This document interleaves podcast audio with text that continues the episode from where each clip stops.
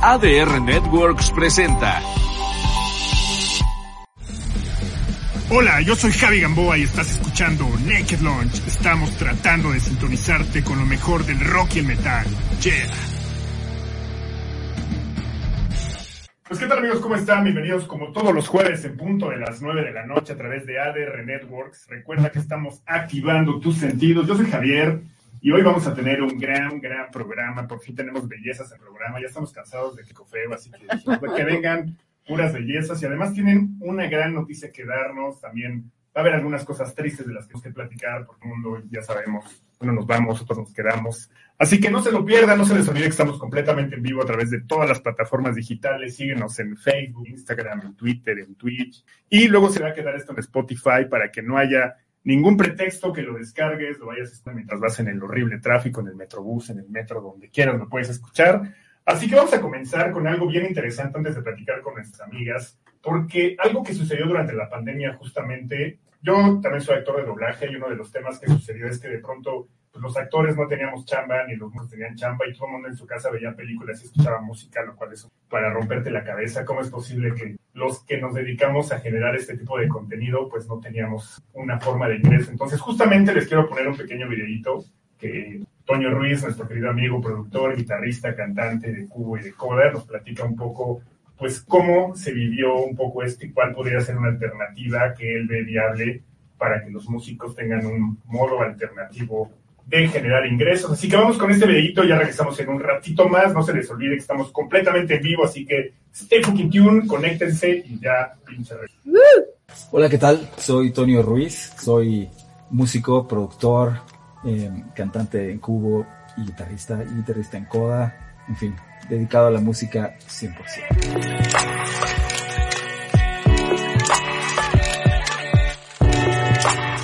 Como la música, la música es complicada, como todos sabemos, eh, y más con los que nos dedicamos en rock y a la música independiente, que no estamos en, exactamente en el nicho súper popular y demás, eh, de, moda, como le quieran llamar, eh, independientemente de la edad, porque también con la edad toda la cosa va cambiando y vamos entendiendo que no podemos estar siempre en el escaparate. Tú, he tenido mis buenos años de, de luz en los noventas con Coda, en los 2000 con Cubo, pero de todos modos eh, la música es lo más incierto, ¿verdad? está es muy es muy complicado y cuando tienes más como una bandera muy romántica de lo que quieres hacer y defender tu concepto y tu idea y lo que tú quieres en la vida es una complicación.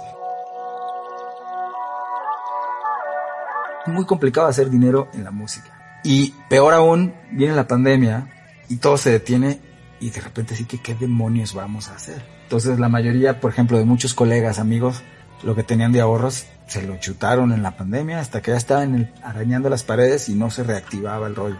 O no los recontrataban de sus chambas o, o les habían recortado, eh, mucha gente conservó chambas pero les recortaron salarios. Desde hace, desde un tiempillo antes, a mí me, me, me, ha llamado, me había llamado mucho la atención de cómo se estaba evolucionando el sistema económico mundial, así como en muchas otras cosas, la, la tecnología y la modernidad de repente empieza a trazar caminos que no, no están fáciles de visualizar y desde donde, desde nuestra caja común, desde nuestra área de confort.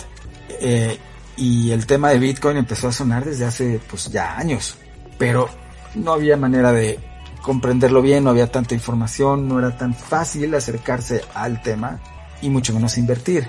Eh, entonces no le habíamos dado, hablo, hablo en plural porque ni yo ni mis amigos ni no le habíamos dado la importancia y, el, y el, los años de pandemia, al estar pensando qué voy a hacer, cómo voy a sobrevivir, y que lo debía haber pensado antes porque aún teniendo mi actividad completa, de todos modos hay días y temporadas muy malas.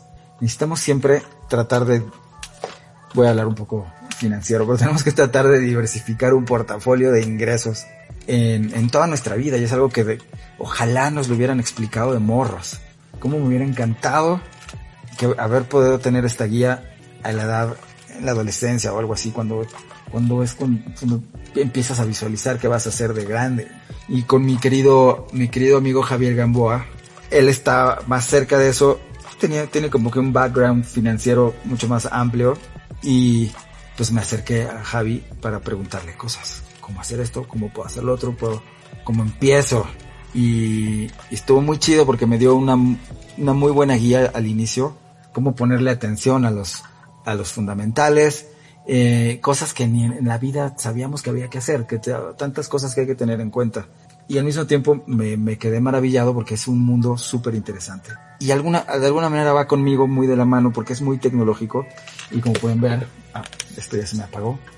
Como pueden ver, eh, aquí en mi estudio es pura tecnología y estamos, tratamos de estar eh, lo más actualizados a la vanguardia y, y, en la punta de la tecnología. Eh, y entonces me hace todo el sentido. De alguna manera, no me pregunten cómo, pero de alguna manera me hace todo el sentido una cosa con la otra. Mi carrera musical y mi desarrollo de producción y, todo el rollo tecnológico que tengo en mi actividad diaria va totalmente de la mano, quizá en mindset, va totalmente de la mano con el tema de cripto, pero definitivamente creo que es algo que eh, se va a quedar en mí por dos razones. Una, la primera para mí, ya sé que no me van a creer, pero la primera no es por lana.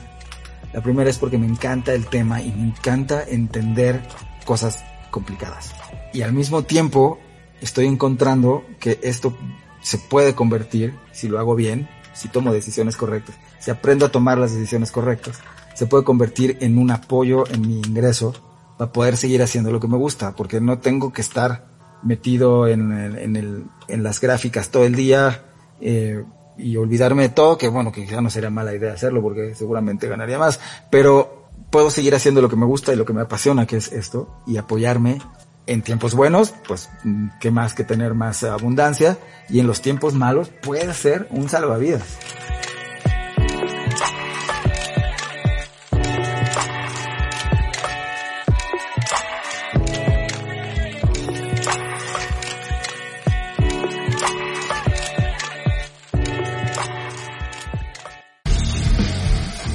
Estás escuchando Naked Launch. Ya regresamos.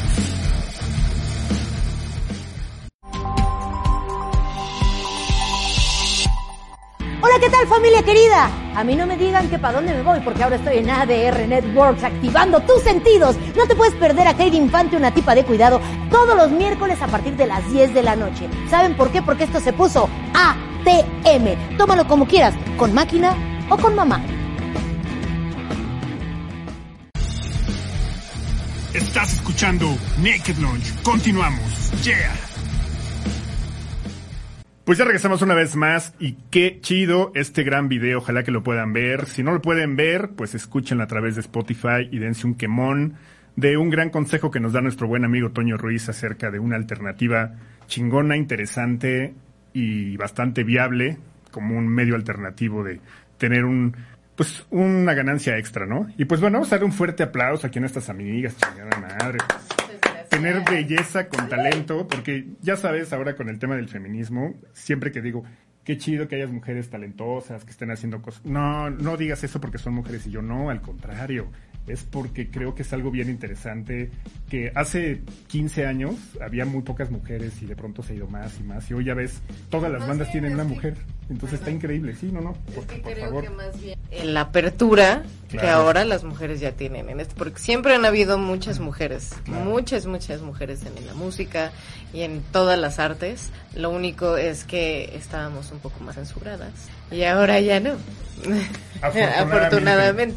Afortunadamente Sí. se han abierto muchos espacios y pues bueno, oigan, pues primero que nada, pues muchas felicidades porque pues, van a tener un gran show que yo estoy súper ansioso de poder ir. Ahorita platicaremos al respecto, pero pues antes que nada preséntense para toda la banda que nos está viendo aquí a través de ADR Network. Hola, yo soy Lauren, tecladista de Abominables. Mm, Yo soy Tami bajista y tecladista de Abonables y hago coros, lavo los platos, y Vendes tamales. sí, vendo tamales, esquites, todo. Claro, claro. Y bueno, pues le mandamos un gran saludo al resto de la banda que anda por ahí. Que bueno, Rack, que acaba de ser mamá y que Sí, estaba en Puerto Rico, ¿no? Entonces, Claro.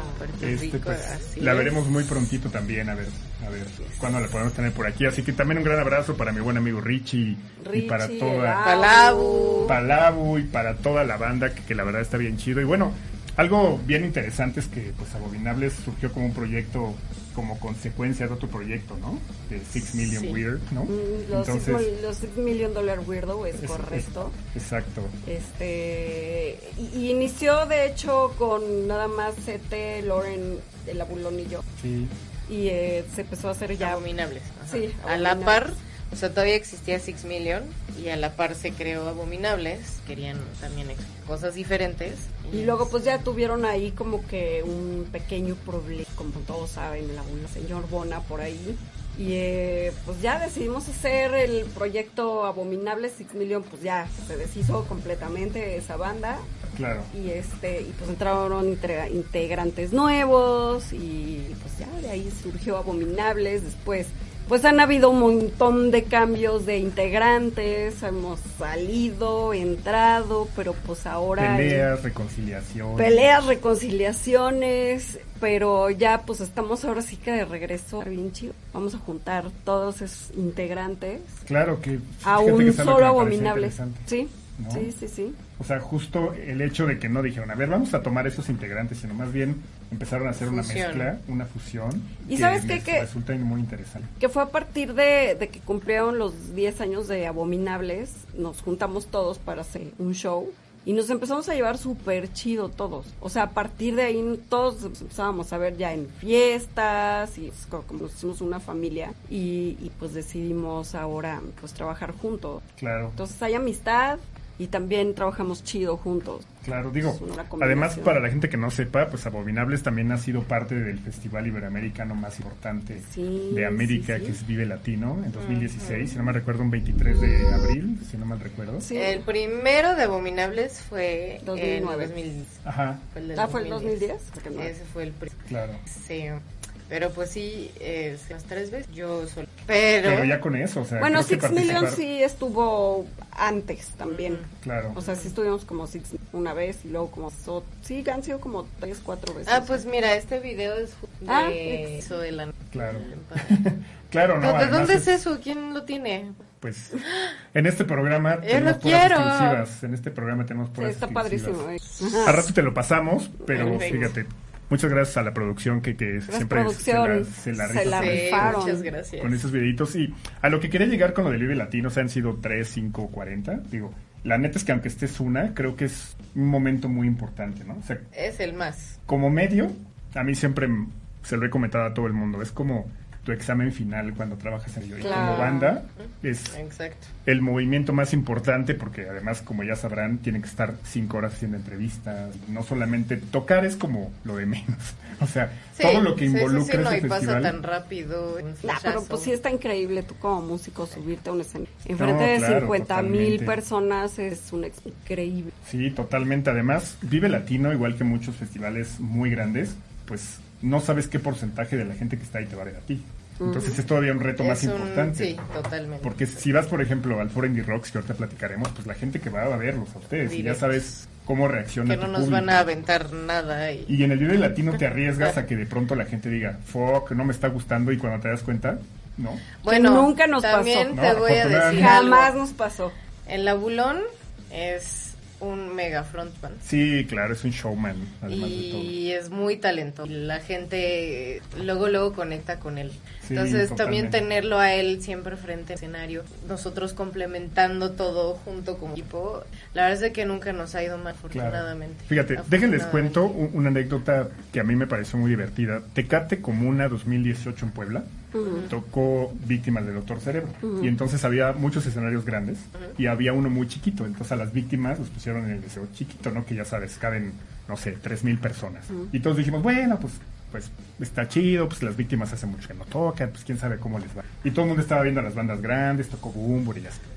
Y de pronto empezamos a ver un desmadre en un escenario así y se, Sí, pues y sí. se escuchaba, corran y ahora no sé qué, veías a toda la gente corriendo al escenario y se iba Sí. para Y atrás. avientan la y volvían a correr. y ahora- Y, y todos, todos los escenarios de pronto voltearon a ver ese y pues eran las víctimas, era el abulón justamente haciendo eso que sabe hacer muy bien, que es, que es hacer ese show, que es ser No, es ese personaje que arriba del escenario se transforma, que es completamente distinto a como es en la vida. real. Sí, Entonces, correcto. sí, sí. es súper increíble y creo que es una de las pues de las recetas que también ha tenido abominables. Y lo digo receta no en el sentido de que la receta de cocina cuadrada, sino me refiero parte de esos ingredientes Totalmente. de cuando haces un platillo, pues es, el- es como la sal y la pimienta, ¿no? Entonces creo Totalmente. que es bien interesante. ¿Cómo es para ustedes también haber o estar pues en este proyecto con él? Pues para mí, mira, yo conozco a Labu desde hace el mismo tiempo que Tami, que son que como 30 años ya, fácil, no, 20, no, No, manches, como no 25. como 25, sí. Y pues yo lo conocí cuando yo tenía como 11 años y yo era su fan. Di que tenías Cañón. uno. Porque Exacto, si fue hace tenía 25 uno. tenía uno. ¿Mm? Exacto, estaba bien chiquita. Y, ese, y era yo su fan desde que empecé a conocer el personaje del abulón y empecé a conocer las víctimas. Claro. Y, y después tener el pues el gusto de poder compartir un escenario con él, verlo trabajar, verlo componer también, eh, toda la onda musical que hay detrás, toda eh, la inteligencia que tiene para ejecutar, eh, para crear, es, es un placer, es súper chido, es bien padre y además es una gran persona, es como mi hermano mayor. Justamente eh, yo les platicaba un poquito fuera del aire que pues yo también personalmente fui bastante buen amigo en algún momento de Sete y pues ya sabíamos, ¿no? Que era una mujer explosiva, cálida, amorosa, sentida, orgullosa, este todo lo Densa. bueno y todo lo que no te puede gustar de alguien lo podría tener ella, Sí. pero eso la hacía genial, ¿no? O sea, Sí, única. yo la admiraba porque tú la veías llegar a algún lugar y, y le volteabas a ver la cara. O sea, tenía esa fuerza y tenía esa vibra que hacía que todo el mundo la volteara a ver. Yo la vi incluso con, con Alex Miri, que le mandamos un gran abrazo a Alex, con este proyecto que se llamaba Magic Nights. Magic Nights. Magic Nights, justamente que era como un tributo a los 80s, 90s. Yo tuve la oportunidad de ir cuando hicieron la primera presentación. Sí, sí. Eh, y wow, ¿no? O sea, tenía un Sí, toda la producción y tenía un encanto, ¿no? sí. Y, y aunque ella, pues también en algún momento salió de abominables y etcétera, etcétera. Pero justamente es esto, ¿no? Que este, este show que, pues que, que va a regresar, como ya decíamos, y que bueno, pues Sete también fue parte muy importante, ¿no? Entonces, pues no quiero que nos Muy, pongamos muy sentimentales, pero, pero sí me encantaría que, que nos dieran un poquito, pues para la gente que está ahí, de también cómo es su sentir respecto a, a lo que significa tocarlo, porque al final es un tipo de tributo también, ¿no? O sea, es un regreso, pero también es una Es forma de decirle, es- mira, vamos hace- por ti, ¿no? Sí, totalmente. Hace poco el Abu, creo que la de perfecta, que es un luto lleno de amor, agradecimiento a lo que ella hizo, a lo que marcó, a lo que nos dejó. Y el regreso es un regreso para seguirla honrando en todo lo que alguna vez hizo. Y renacer con, nuevas cosas, con un estilo eh, pues un poco más no, no voy a decir fresco porque no es la palabra, la- sino siempre apegados también, combinables, representado que es mucho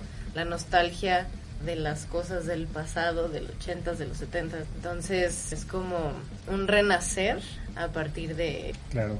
¿Y para ti qué ha significado? Pues igual también es este recordar eh, cuando estábamos tal vez con ella, que siempre va a estar con nosotros, como, como su presencia siempre está, ¿no? Eh, tocando las canciones viejas, pues nos acordamos de un montón de cosas, de, de- de experiencias que tuvimos con ella, abominables. Pero pues sí, también este es una forma también de, pues de empezar como algo, se puede decir que nuevo, ¿no? Eh, con personajes nuevos a lo mejor, ¿no?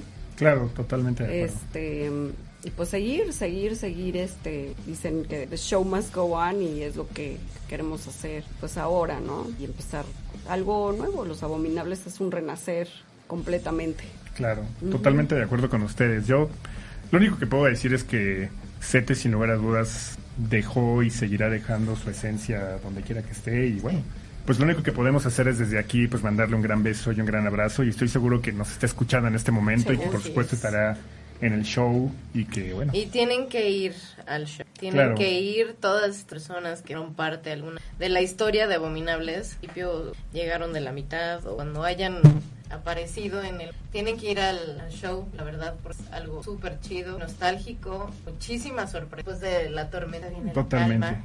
totalmente. Y eso es parte de, creo que la tranquilidad No, y- poder ver Claro.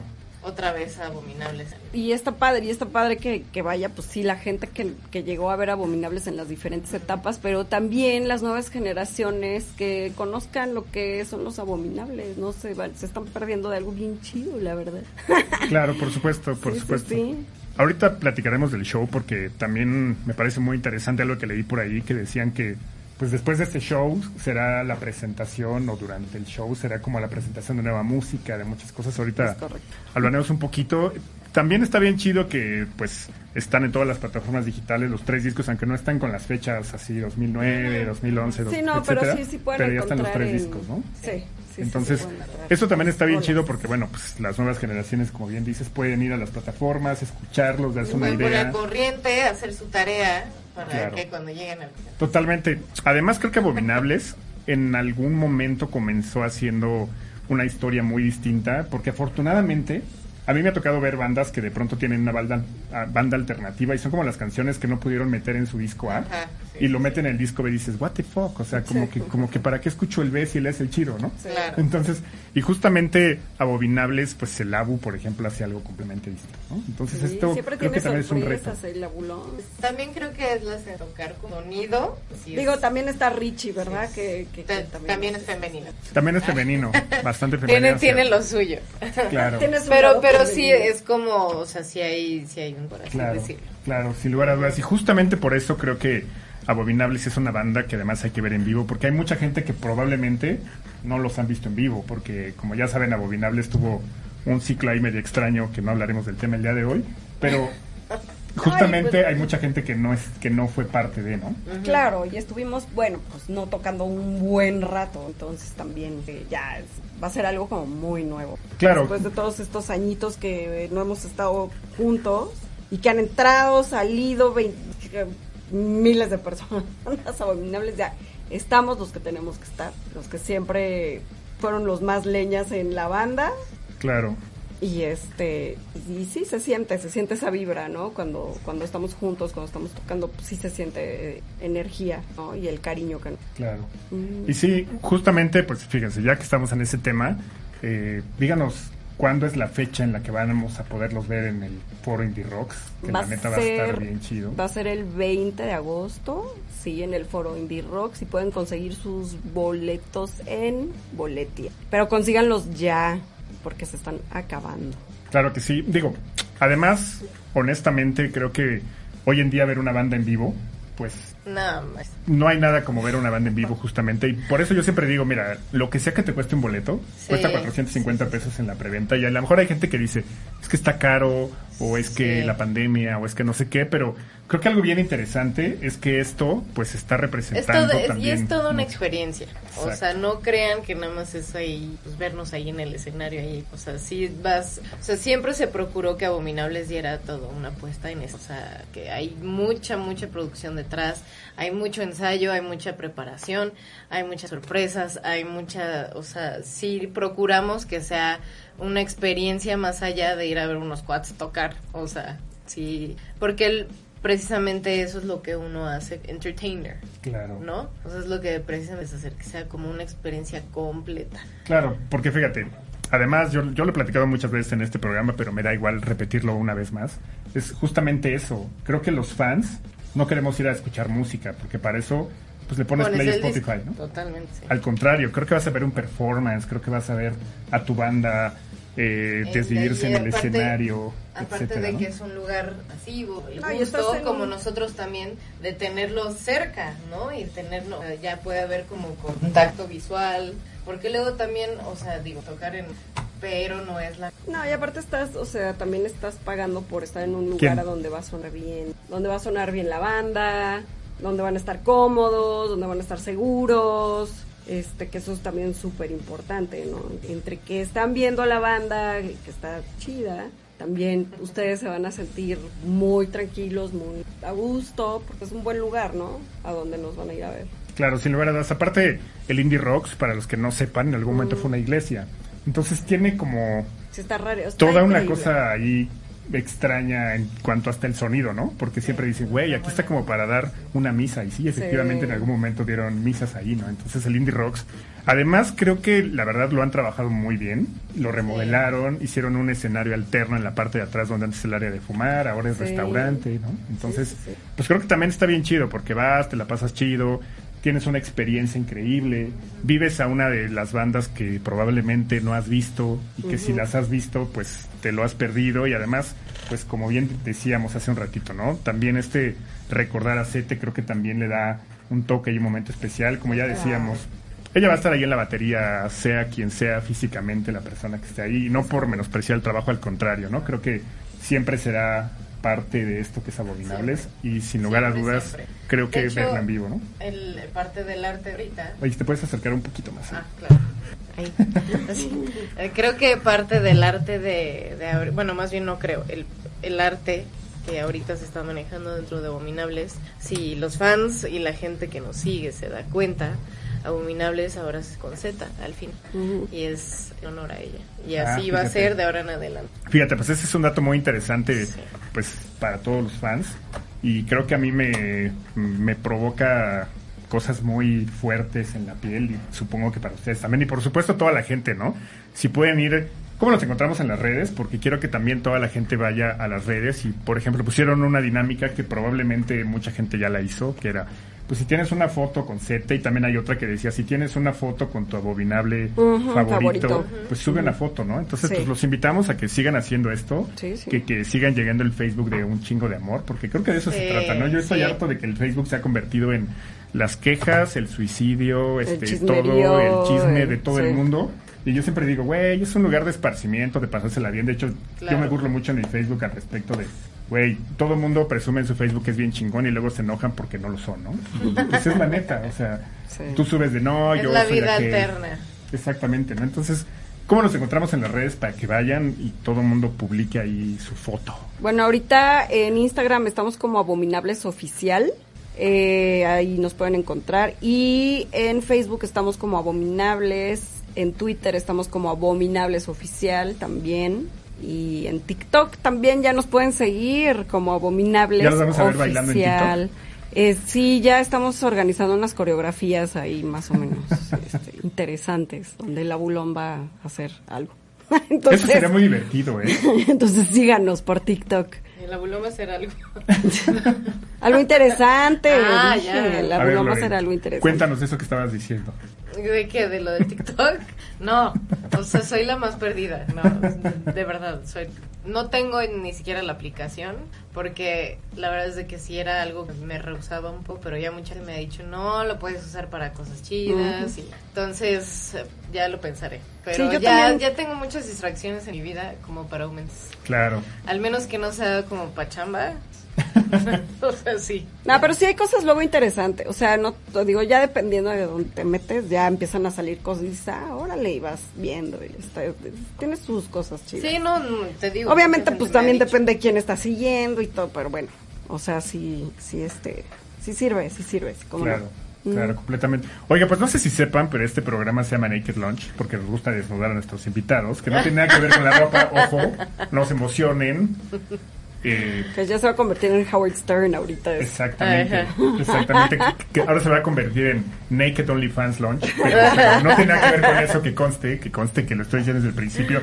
No, es porque yo siempre digo que al final el resultado de una banda es los gustos musicales de todos los que están en la banda, meterlos en una licuadora, hacerle... Y eso que sirves en un vaso es el resultado de una banda. Y creo que para poder entenderlo, justamente es muy, muy interesante, por lo menos, pues entenderlo desde el punto de vista de cada uno de los dos. Entonces, pues son varias preguntitas. La primera que me encantaría hacerles es, de todos los discos que existen, ¿cuál podría ser la portada que más les gusta? O sea, ¿cuál sería esa portada que dices, güey, yo sé que a lo mejor hay mil. No discos de abominables. No, no, no. O sea, el disco que, discos. que haz de Qué cuenta. difícil pregunta. Sí, pero ¿sabes? ¿cuál Está- te viene a la cabeza primero? Pues yo creo que la de Pornography de The Cure. Para mí es mi, mi disco favorito y mi portada favorita de disco. Qué chido. Es un gran disco además. Sí, cómo no. Soy muy fan de The Cure también. Para ti, ¿cuál podrías? La primera que te Para mí, cabeza. la verdad, pues sí, y sí, Beastie Boys es eh, Hello Nasty, porque también, eh, Bueno, hay una gran historia detrás de ese arte, ver, que tuve yo la, la oportunidad de conocer al diseñador, o sea, al- literal al, al artista que hizo ese el arte de ese disco sin saber que era él. Ese, tuve la oportunidad una vez en Nueva York y yo así de, ay, pues está bien padre su estudio y está bien padre esto y no sé qué. Y ya cuando por fin, pues ya le sentaron y yo sabía que era alguien importante porque yo Claro. iba con personas muy pesadas de la música Sí, y ese por con Molotov. Entonces ese dije, bueno, ellos con super top. Claro. y dicho y hecho, sí, era el diseñador, pero me acuerdo mucho porque cuando yo compré ese disco lo compré cuando tenía 13 años y eh, el disco todo el disco me lo aprendí de memoria con el librito y me encantaba el arte y me encantaba ellos como sardina, o sea, todo todo era para mí muy muy cool de, de ese de Beastie Boys y pues ya más aparte tener el privilegio de poder conocer al diseñador de ese disco Claro. Fue muy padre. Entonces, ese disco, por el disco y por la portada y todo el arte que Qué chido. para mí da Mira, eso totalmente. Me acabo de recordar una anécdota que a mí me, me pasó muy chistosa hace muchos años. Un día, hace mucho, mucho tiempo, un día estaba en un barcito en Polanco y en esa época todavía fumaban. Entonces, de pronto, pues me salgo a echarme un cigarro, ya sabes. "No, Me voy a fumar un cigarro y de pronto llega un gringo y me dice, oye, ¿me regalas un cigarro? Y yo, sí, güey, a huevo, le regalo un cigarro, nos pusimos a fumar. Y ya sabes, oye, pues tú qué te dedicas? No, pues soy músico. Ah, qué chido. Y, pues, ¿Dónde vas a tocar? En el Palacio de los Deportes. Y, ah, chingada. Y pues, ¿tú quién eres? No, no, no. Pues era el cantante de Placebo, ¿no? Pero en ese Ay, momento yo qué ni siquiera sabía quién era. Placebo. O sea, en ese momento yo ni siquiera... Ah, Brian Molko, que es como mi hermano. Exacto, ya haz haz de cuenta que me dijo, pues si, si quieres te invito, este, sí, yo te aviso, porque no sabía ni quiénes eran, ¿no? Y mucho tiempo después Sí. dije, no manches, Que era como el 2004. pues más o menos, o 2000. sea, no me acuerdo del, del, del año, pero me acuerdo Es que yo tenía una banda antes que se llamaba Gallo y nosotros le abrimos a Placebo Ah, pues, cuando a ver, sí. tocaron en el Palacio de los Deportes. Ah, pues a lo mejor fue en esa época. Es que te digo, no me acuerdo porque como no era fan, o sea, como que no tengo registrado el momento. Sí, sí, sí. Sino sí. muchos años después dije, no manches, what the fuck, ¿no? O sea, Sí. cómo de pronto pasan esas, esas historias. Sí, sí, Vas. sí, sí, que ya cuando te diste cuenta, ah, era tal, sí, Claro, sí, sí. claro, por supuesto. Bueno, la siguiente pregunta es, si pudieras definir el soundtrack de tu vida con tres canciones, ¿cuáles serían? Y déjenme se los pongo así. Fíjense, la primera es, ¿cuál podría ser esa banda o ese disco que cuando eras un niño te hizo voltear a ver la música? Porque yo creo que todos cuando somos niños no somos dueños de nuestra música, ¿no? Ponemos, depende de cuántos años tengamos, pues te ponían o a Chabelo o a Tatiana o hoy te ponen a Daddy Yankee, ¿no? Pero bueno, en esa época ya sé, yo pongo la misma cara, pero el punto es, ¿cuál podría ser ese disco o esa canción que en algún momento te hizo voltear a ver la música? La segunda, ahorita para que me las contesten, es ¿cuál podría ser ese disco o esa canción que hizo que te quisieras dedicar a la música, ¿no? Porque creo que vivimos en un país en el que dicen, ay, dedícate a algo seguro, güey. Ser músico es para tocar los fines de semana, ¿no? Y no es una profesión en la mente de mucha gente. Y la tercera es cuál podría ser ese artista que hoy en día es una de tus grandes inspiraciones para componer. Porque creo que también a mí me resulta muy interesante que de pronto entrevistas a un metalero y te dice, güey, yo siempre escucho jazz para inspirarme y dices, wow. O sea, de sí, pronto hay sí, unas sí, cosas sorpresas, hay sorpresas. bien extrañas. Entonces, Que ¿cuál no podría crees. ser la Pues, primera? No es que es muy chistoso porque venimos de los pap- nuestros papás son los mismos, ¿no? Es que somos hermanas. Es que somos hermanas. Pero bueno, yo este le llevo 10 años a Loren y pues yo lo que escuchaba todo el tiempo por mis papás pues eran a los Beatles, ¿no? O sea, los escuchaban día, noche, día, noche y a Carlos Santana. Pero creo que los Beatles fue ese Ese que te hizo voltear a la ese música. que me eso eso que me hizo realmente ya entender lo que era la música pues desde muy chavita desde los 3, 4, 5 años no y me sabía yo las canciones y la verdad es que sí me acuerdo estar poniendo atención a los instrumentos y sentarme a ver los discos y el arte de los discos y estarme horas y, y me encantaba, me encantaba la música de los Beatles cuando estaba yo chiquita, era lo único que escuchaban mis papás. Pero pues bueno, creo que, que, que fue una buena ahí influencia que, que, que tuve desde morrita, ¿no? ¿A ti cuál podría ser? Yo, ese- pues es que sí venimos de los mismos papás, pero precisamente como ella me lleva, Mm. lo que ella escuchaba cuando ella ten- era O sea, que tienes adolescente, Claro, totalmente. Cuando ella era adolescente, lo que ella escuchaba era lo que a mí me tocó. Entonces ella escuchaba a Caifanes, ella escuchaba The Cure, escuchaba a Siuxi, escuchaba a los Sex Pistols. O sea, yo me acuerdo que cuando tenía yo cuatro años, cua- cinco, ese, yo ya sabía quién eran los Sex Pistols. Ah, qué chido. Y ese, y sí, la verdad es que influyó mucho, eh, pues obviamente lo que ella escuchaba, lo que yo llegué a escuchar. Claro. Y de ahí yo también, pues gracias a MTV, que MTV en los ochentas todavía pasaba música y, y, Sí, y videos. como hoy que pasan puros reality de porquería. Ay, perdón. Pero sí, sí es cierto. Pero la neta es la neta. me acuerdo mucho de un artista que me marcó muchísimo desde muy pequeña y fue Prince. Prince, todos los videos que llegaba a ver de Prince, cuando yo veía a Prince en alguna presentación de lo que fuera, me era como me embobaba. Me, encan- me encanta él, me encanta la música, me encanta la actitud. Es eh, para mí creo que ese eh, fue como el primer porque mira esa música que también escuchaba obviamente es música increíble y súper súper chida y, Es música y- de y- raros. y- y que marca y que marca marcó todo marcó todo una una era pero Prince ya era el pedo pop Claro, además. y yo soy súper popera Claro. yo soy súper, súper popera. Entonces, la verdad es que Prince, o sea, ya cuando yo pude tener mi propio gusto, o sea, ya reconocer como mi propio estilo, por así decirlo, creo que Prince sí fue de los primeros, Michael Jackson em, y Depeche. Claro, y fíjate, Prince además, pues ya lo sabes, hizo el soundtrack de... Sí fue la primera película de Batman, Sí. ¿no? Claro. Sí. Y ese soundtrack La de Tim Burton. Sí. ¿verdad? Sí, es señor. increíble. Esa canción en particular, mira, se me acaba de poner la piel. No, el disco, el disco, todo ese disco está súper, sí, súper sí, sí, chido. porque además era súper contrastante contra la música de la época. Sí. Claro. O sea, todos los Sí. poperos, Madonna, Michael Jackson, hacían una música súper digerible. Sí. Y de Sí, sí, pronto llegó Prince que hasta y- con el cambio de los mil nombres, ya sabes que se iba cambiando el nombre y se Ya cambiaba el estilo y se cambiaba el look. El print. Era, era algo increíble, ¿no? Sí, sí. Pero bueno, ¿cuál podría ser ese disco o esa canción que, que hizo que te quisieras dedicar a la música? ¿Cuál podría ser? Yo sé cuál. Les voy a decir cuál. Cuéntanos. Abominable, ¿no? Ah. Ah, no, no, no, no, no. Cuando escuché el abulón con el esqueleto. No, espérate. De hecho, Ándale. de hecho, espérate, ya no empieces. Oh, que la- Este, yo creo que la de Será por eso de Caifanes, Uy, del primer disco de Caifán. del primer claro. disco, sí, sí, sí. Este, estaba yo que tenía yo como 13 años, más o menos, 14. Y me acuerdo estarlo escuche, escuche, escuche en mi cuarto y yo decir, yo quiero tener una banda, yo quiero tocar. Y además me encantaba Santa Sabina también.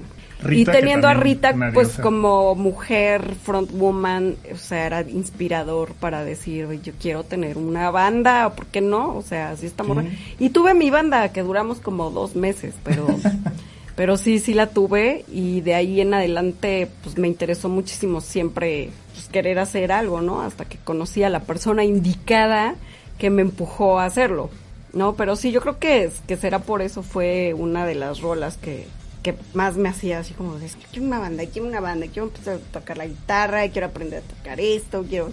Aparte la letra. Ah, y letra hacía yo de- mis letras, y mis, yo hacía mis letras en mi cuarto Qué chido. deprimida de por nada porque tenía yo todo y todo estaba bien chido. Ya sé. Pero pues estaba Pero, pues, la deprimida, era, sí, claro, Pero, era pues, adolescente deprimida, escuchando a los caifanes y a The Cure, claro. Claro. Además, específicamente la letra de Será por eso, se habla de un güey que se volvió loco. Que se volvió loco, Si, lo, si sí. lo puedes ver así. Sí. Entonces es una letra súper ruda, porque además en esa época también pues, las bandas mexicanas hacían otro estilo de música. Sí, sí, sí, digo, pues yo creo que Fobia y, y Caifanes creo que fueron así como mi máximo de, de bandas mexicanas, la verdad. Qué sí. chido, qué chido. Sí, sí. Para ti, ¿qué te Yo hizo que te quisieras dedicar a la pensando, música? Es que estoy, que yo sí era muy, o sea, a mí sí me gusta No el doubt. pop, el pop. Yo creo que No te hizo Ya. querer ser músico, Sí, yo así de subirte a un ¿qué- escenario. ¿Por qué fue? Pero sí, es No Doubt, Definitely Funny. Desde el, bueno, el disco de Tragic Kingdom, porque no conocía Sí, yo antes el primer disco. Cuando salió Don't Speak, ¿no? Que es de ese disco.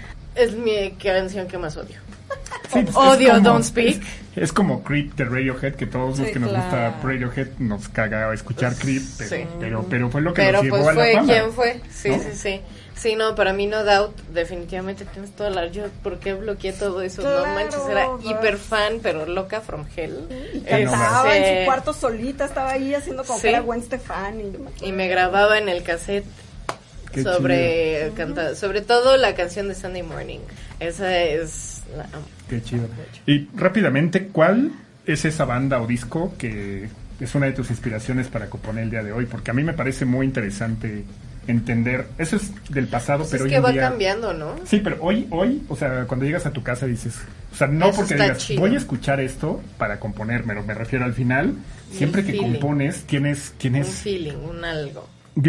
He he hecho entrevistas con músicos que me dicen, güey, yo de pronto me desconecto, no escucho nada ni nada, digo, ah, pues chido, pero normalmente no es así, ¿no? Normalmente, pues te pones a escuchar Ay, a Caifanes o te pones sí. a escuchar a alguien. ¿Quién podría ser el primero que les venga a la, a la cabeza? Yo creo que de ahorita, ahorita, Sí, de ahorita, la ahorita. música que, que me mueve y que digo, está súper chido esta sensación que me está dando, es FKA Twigs. Órale, qué chido. Me encanta. ¿Y a ti? Todo lo Ah, que yo es. estoy escuchando a alguien que se llama King Dude. King Dude. Sí, que es este western dark, country dark.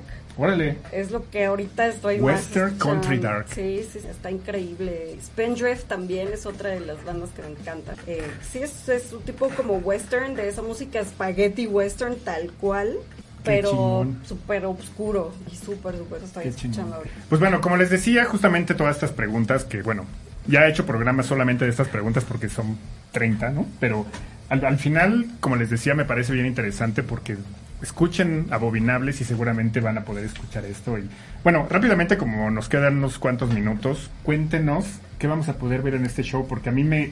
Yo de verdad tengo muchas ganas de ir, sobre todo porque va a haber nueva música, porque como decían, pues ya pasó esta etapa de tristeza, va a ser un momento para llorar y comenzar desde cero y lo que sigue, ¿no? Pues sí, así. es, Bueno, eh, nos van a ver más grandes a todos, El maquillaje ayuda un chingo. más viejos a todos. No, la verdad es que Más agradecidos Es- también, la sí, verdad. Es y, que y la sí verdad es que ya con- es un sonido ya más maduro. O sea, nosotros vamos a seguir siendo los abominables, vamos a seguir dando show, pero sí, sí va a haber varios, o sea, sí hay un cambio ahí que van a notar pues, de los fans que nos conocen de hace 10, 15 años. O sea, van a ver un cambio en nosotros y va a ser por el bien. Van a ver, les va a gustar harto. Em, tenemos muchas sorpresas, por eso de verdad tienen que ir. Eh, no queremos decir. Claro, no, no, queremos no. decir mucho porque si no, pues No, no podemos. Yo digo, Además. pero- Porque el abuelo nos deja hablar y nos corre el grupo. Exacto. Como ya ha sucedido previamente. Gracias, O sea, Abulón. Pero eso fue por otras cosas. No es reclamo, pero ah, Abu, si estás por ahí, tú sabes. Si te están doliendo los oídos en este momento es porque te tenemos en la mira. te Como le hacía. Sete. Claro.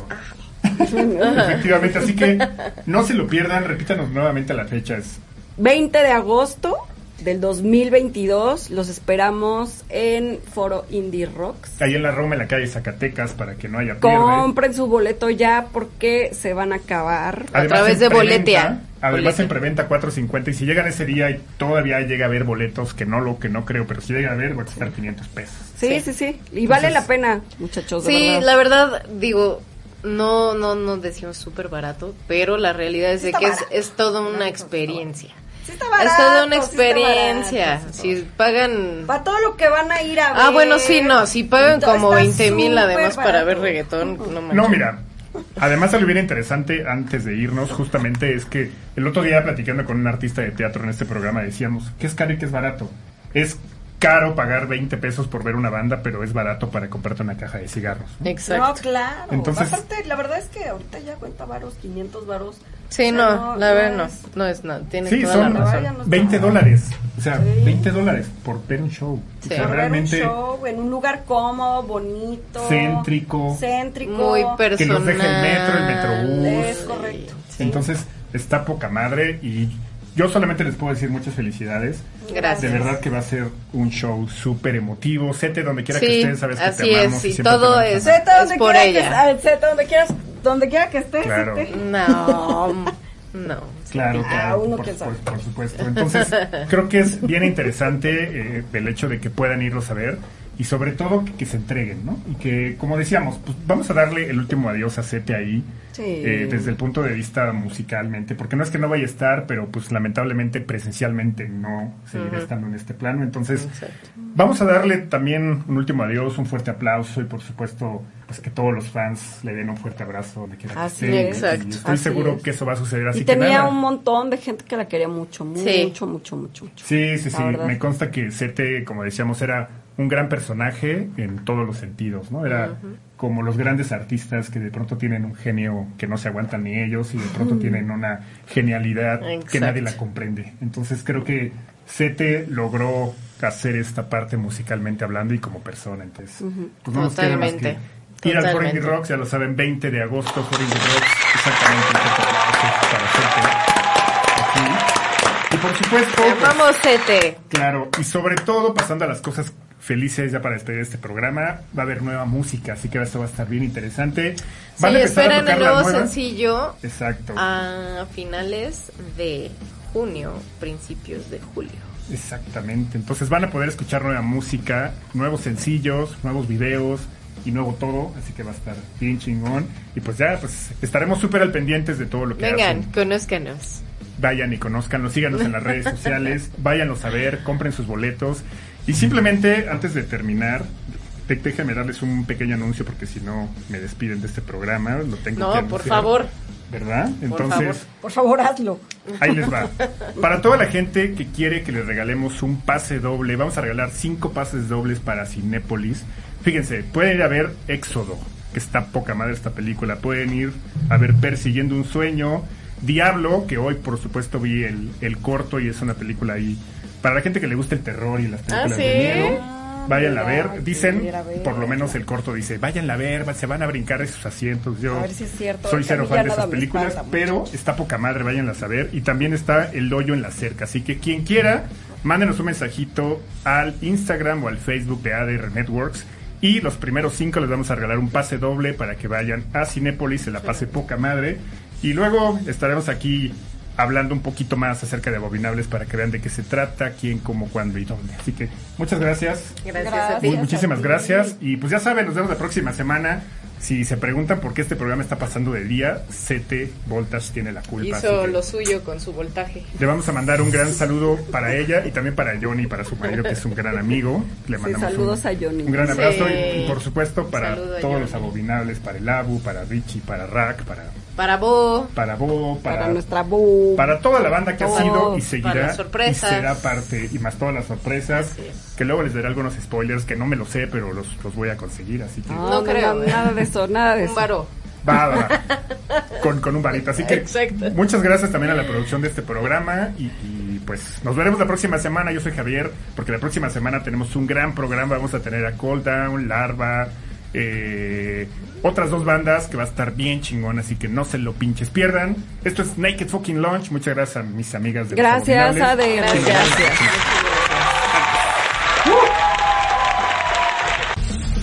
Nos vemos la próxima semana como cada jueves en punto de las 9 de la noche a través de Naked Launch. Recuerda que estamos tratando de sintonizarte con lo mejor del rock y el metal.